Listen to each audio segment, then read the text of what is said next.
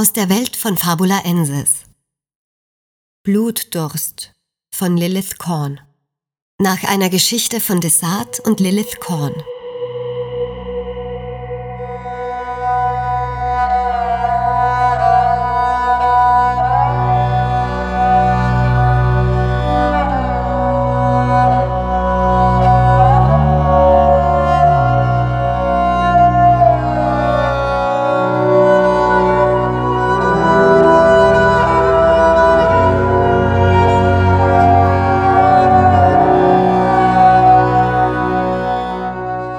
Miyamoto Musashi. Was denkt ihr, wird uns im Tempel erwarten? Abgesehen von dem, was wir zu finden hoffen, meine ich, murmelte Jiraya und fuhr gedankenverloren mit den Fingern über den ledernen Gürtel in Richtung Schwert. Jiraya war der jüngste ihrer fünfköpfigen Gruppe. Miyamoto schätzte ihn auf höchstens 20 Jahre, jung für einen Krieger. Doch die Götter verfolgten ihre eigenen Pläne. Es kümmerte sie nicht, wie alt oder von welchem Rang jemand war. Sie schlugen zu, wenn sie es für richtig hielten, und Miyamoto hielt an dem Glauben fest, dass ihr Handeln einem höheren Zweck diente. Von was genau sprecht ihr? fragte Naoki, während sie sich weiter in der Mittagshitze den Weg durch den dichten Wald bahnten, der ihnen etwas Schatten spendete. Er zog eine Augenbraue hoch und musterte Shiraya. Leichte Belustigung lag in seinem Blick. Sprecht ihr etwa von etwas Lebendigem? Ich bezweifle, dass dort andere Gefahren lauern als einstürzende Decken oder der Zorn der Götter. Und selbst wenn, Miyamoto hat nie einen Kampf verloren. Naoki nickte ihm zu, aber Miyamoto schwieg. Eine Niederlage hatte er sehr wohl eingesteckt, eine, die ihn alles gekostet hatte, was ihm lieb gewesen war. Stumm wandte er sich ab. Jiraya brummte etwas Unverständliches und marschierte schweigend weiter, bis Davido, der vorangegangen war, stehen blieb. Raido, der schweigsamste und ungeduldigste unter ihnen, schloss zu ihm auf und verschränkte die Arme. Warum bleibt ihr stehen, Davido? Wir haben erst vor kurzem gerastet. Nun, entgegnete Davido ruhig, rollte seine Karte auf und betrachtete erst sie, danach die Brücke vor ihnen. Wenn ich mich nicht täusche, befindet sich der Tempel direkt dahinter. Er deutete mit seinen knorrigen Fingern nach vorn und tatsächlich. Ein Spitzdach lugte über die Baumspitzen. Ich habe meine Aufgabe erfüllt und uns den Weg gewiesen. Gleich könnt ihr uns beweisen, dass ihr eure ebenfalls erfüllt, Raido, indem ihr uns das Tor öffnet.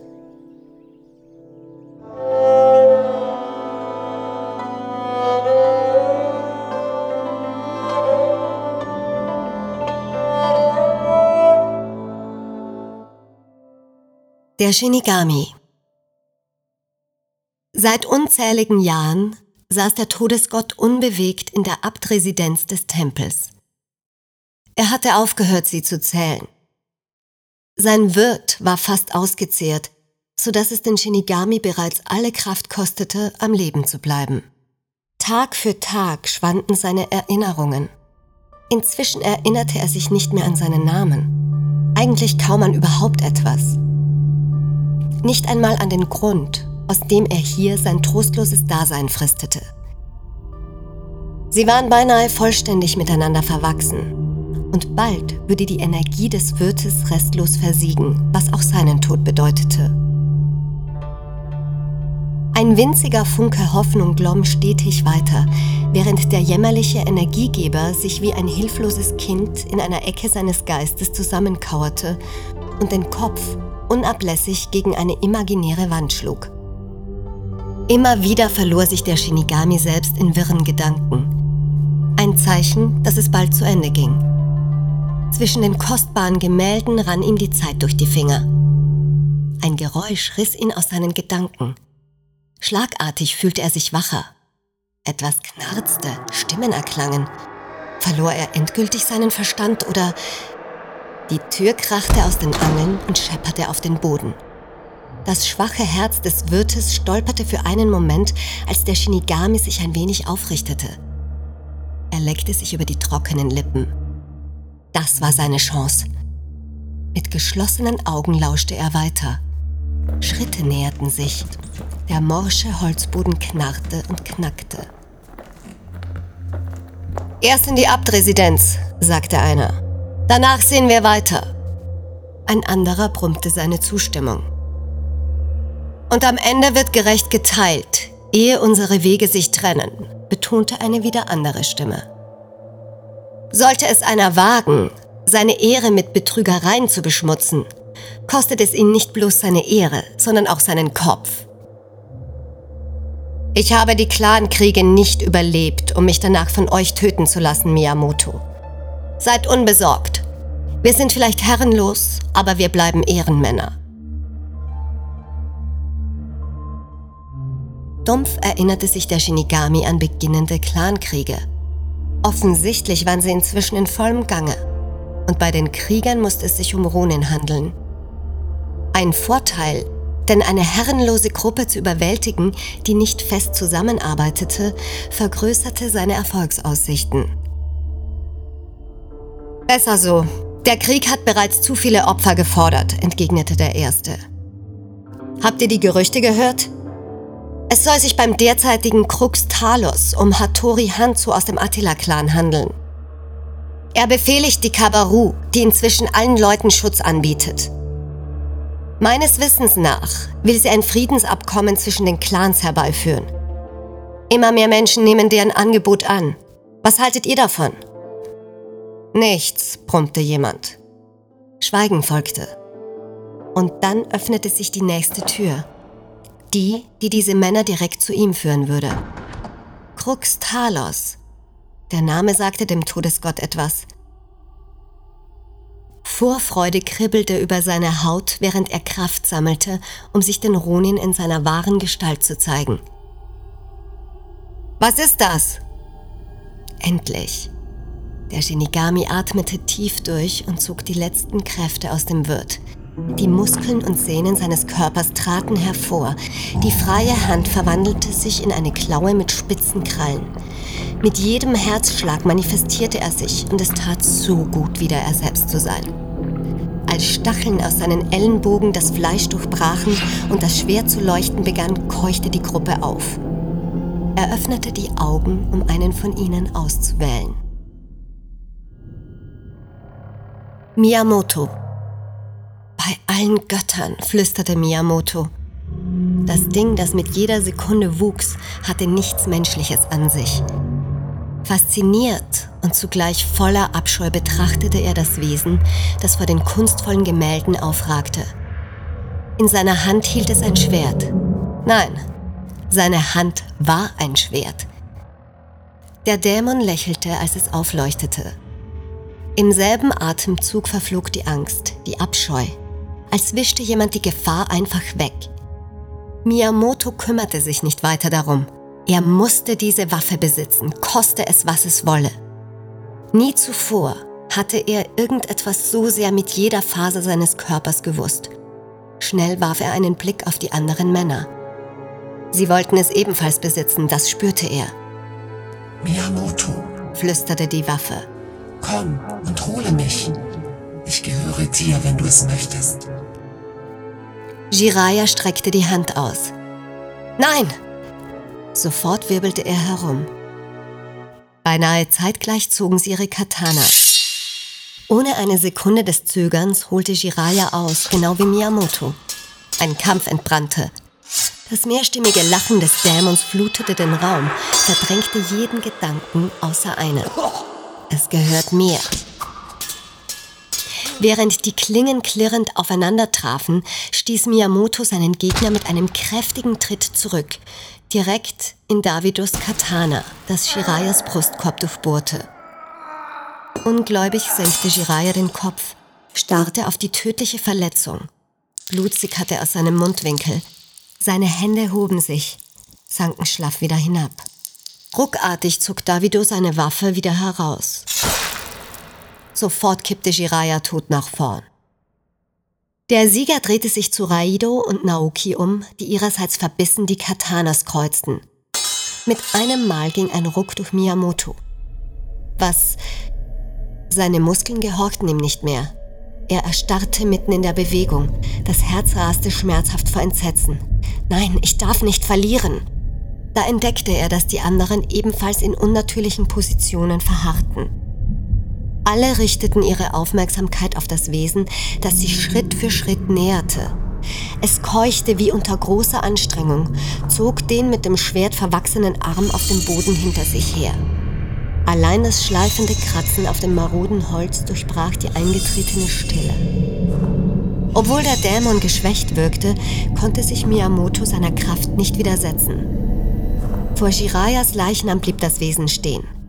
Bedächtig bückte es sich und ergriff mit der freien Hand das Katana des Toten. Hatte das Ding ihnen als eine Art grausames Vorspiel dabei zugesehen, wie sie erbittert um etwas kämpften, das sie nie erreichen würden? bloß um sie anschließend einen nach dem anderen abzuschlachten? Der Dämon hieb Shirayas Klinge, betrachtete sie kurz und zog mit einem kreischenden Schmerzenslaut den Schwertarm vor seinen Körper. Miyamoto gelang eine kleine Bewegung nach vorn. Noch immer zog ihn etwas zu dem Wesen. Die anderen Männer wichen zurück. Wir wollen nichts von euch, stammelte Naoki. Lasst uns gehen, bitte.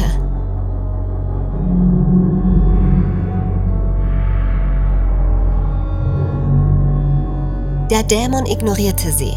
Mit einem gewaltigen Hieb hackte er sich die verwachsene Stichwaffe vom Arm, die klirrend auf dem Boden landete. Innerhalb eines Wimpernschlags zerfiel der Körper des Dämons zu Asche und rieselte auf das Holz. Die anderen murmelten etwas. Wortfetzen erreichten Miyamotos Geist, ohne dass er ihnen eine Bedeutung zuordnen konnte. War das wie in einem Nebel? Shiraya, die nächsten Worte lösten seine Erstarrung.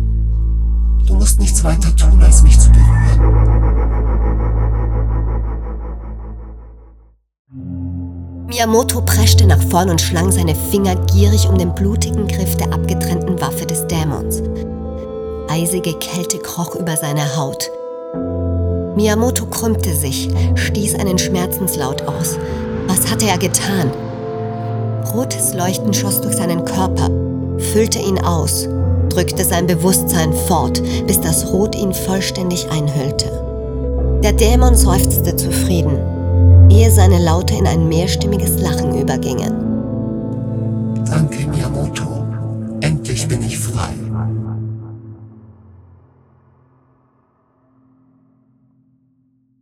Der Shinigami.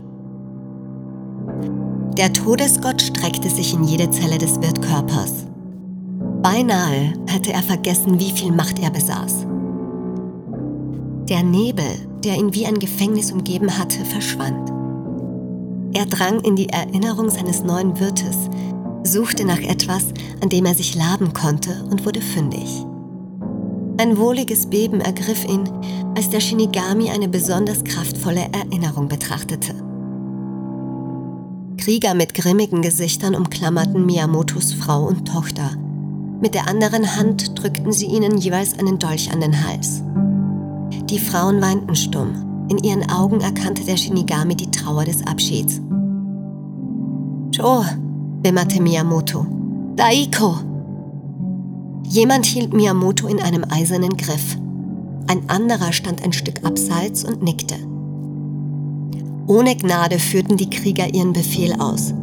Sie rissen die Köpfe der Frauen an den Haaren nach hinten und zogen mit einem grässlich schmatzenden Geräusch die Klingen durch deren Kehlen. Blut spritzte. Sie stießen die Frauen wie Unrat nach vorn. Reglos blieben sie auf dem Boden liegen, die Köpfe zueinander gerichtet. Seine Tochter Daiko starb zuerst. Cho sah hilflos ihr Licht erlöschen, bevor sie selbst den letzten Atemzug tat.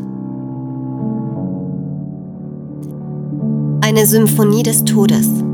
Köstliches Leid legte sich wie Balsam um sein seelenloses Herz. Während die Welt sich für Miyamoto aufhörte zu drehen, löschten dessen Qualen nur den ersten Durst des Shinigamis. Vorerst zufrieden ließ dieser von seinem Wirt ab, sperrte dessen Geist in ein dunkles Gefängnis und richtete seine Aufmerksamkeit zurück in die Abtresidenz. Noch immer standen die Ronin wie angewurzelt da wimmerten und bettelten wie erbärmliche Kinder, er möge sie am Leben lassen, boten ihm lächerliche Güter, die der Shinigami weder brauchte noch wollte. Er verlangte nach etwas anderem. Blut, Tod, Leid, Verderben, süße Rache. Stetig klärten sich seine Gedanken. Erinnerungen kehrten zurück. Nahezu vergnügt packte er den ersten Ronin am Kragen und schleuderte ihn in einer fließenden Bewegung durch das splitternde Holz hinaus. Und ihr wollt Krieger sein? höhnte der Todesgott. Unter einem der Männer bildete sich eine Lache aus Urin. Der andere hob zitternd sein Katana, presste die Lippen zusammen. Der Shinigami setzte einen gelangweilten Gesichtsausdruck auf und durchbohrte dessen Kopf knackend und knirschend vom Kinn aus mit der Stichwaffe, sodass der Mann, der bereits ins Nichts starrte, für einen Moment wie eine groteske Dekoration an der Wand hing und sie mit seinem Blut bemalte.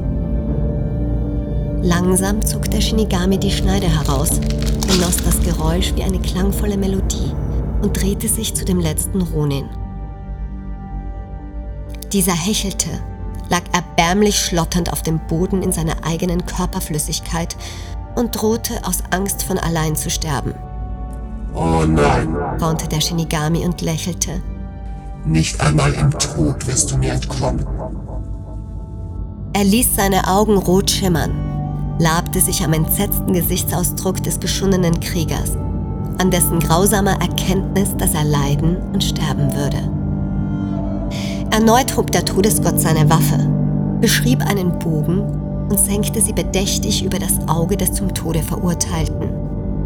Langsam stach er es ein Stück hinein. Der Mann schrie, als Gewebe und Blut herausquollen. Plötzlich flutete den Shinigami eine Erinnerung. Eine zweite, eine dritte.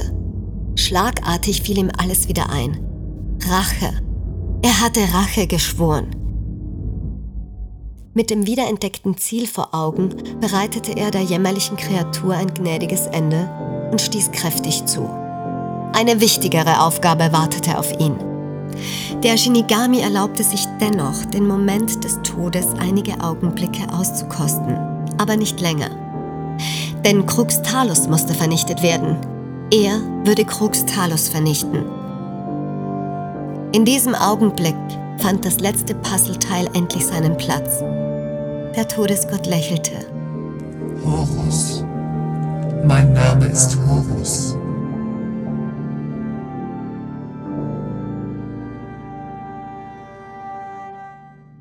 Miyamoto. Orientierungslos schwebte er durch das schwarze Nichts. Alles schmerzte, obwohl er seinen Körper gar nicht spürte. War er gestorben? Fühlte sich so der Tod an? Just in diesem Moment spürte er Boden unter sich. Überrascht senkte er seine Hände in das feuchte grüne Gras und sah sich um. Bäume säumten die friedliche Lichtung, die ihn plötzlich umgab. Etwas blendete ihn, und dann erschien eine Tür wenige Meter entfernt. Als sie sich öffnete, schossen ihm Tränen in die Augen. Cho und Daiko standen vor ihm, lächelten, unversehrt. Das musste der Himmel sein und er tatsächlich tot, dafür mit seinen Liebsten vereint. Wärme breitete sich in seinem Herzen aus, spendete seiner geschundenen Seele Trost. Er stemmte sich hoch, lief einige Schritte in Daikos und Chus Richtung, die sehnsüchtig ihre Arme ausbreiteten. Oh, wie sehr hatte er seine Familie vermisst. Nur Millimeter trennten sie, als Daikos und Chos Kehlen klaffend aufrissen und Miyamoto mit Blut bespritzten. Sie stürzten zu Boden, die Köpfe zueinander gerichtet. Daiko starb zuerst. Cho zuckte, danach erlosch das Licht in ihren Augen ebenfalls. Nein! schrie Miyamoto. Sein Herz zersprang in tausend Stücke und die Scherben bohrten sich in seine Seele. Er wollte sie an sich drücken, ihnen auf irgendeine verdammte Weise das Leben wieder einhauchen. Doch er fand sich im schwarzen Nichts wieder. Allein. Sein Magen krampfte, als er abermals Gras unter sich spürte und die Lichtung erkannte, auf der er sich vor Sekunden erst befunden hatte. Die Tür erschien. Sie öffnete sich. Joe und Daiko traten heraus. Ihre Kehlen rissen auf, erneut starben sie qualvoll. Anschließend fand er sich im schwarzen Nichts wieder.